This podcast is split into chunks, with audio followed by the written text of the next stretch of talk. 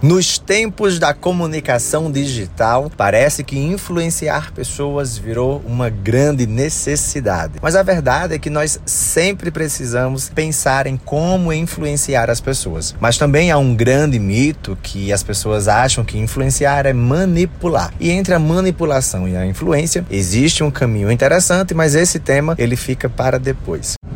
A primeira coisa que você precisa aprender para se tornar uma pessoa influente é aprender a se posicionar. O seu posicionamento, ele permite que você possa abrir uma caixinha nova na cabeça da pessoa com quem você está conversando, ou seja, o seu público. E fazer isso é muito interessante, porque oportuniza você conseguir se diferenciar, oportuniza você conseguir criar novos conceitos, gerar referências e ainda se tornar uma nova referência sobre aquilo que você fala. Então, o posicionamento ele é fundamental. Uma segunda ideia interessante é você aprender sobre posturas. As posturas que nós precisamos adquirir, elas são importantes. Ora você vai ter uma postura de aproximação, ora você vai ter uma postura um pouco mais de afastamento, ora você vai ter uma postura em que esse relacionamento ele precisa expressar confiança, transparência e verdade. Somos seres humanos, somos pessoas que gostam de comunicação de relacionar. Então ela precisa também ser natural e não apenas técnica ou apenas uma comunicação improvisada, sem jeito, distraída. Nós precisamos alinhar bem a nossa postura para fortalecer o nosso posicionamento. E a terceira ideia que eu quero trazer para vocês hoje, para aprender como influenciar pessoas, é que você possa aprender a chamar as pessoas pelo nome. Mas Fagner, como fazer isso no digital em que tantas pessoas estão ali no meu entorno?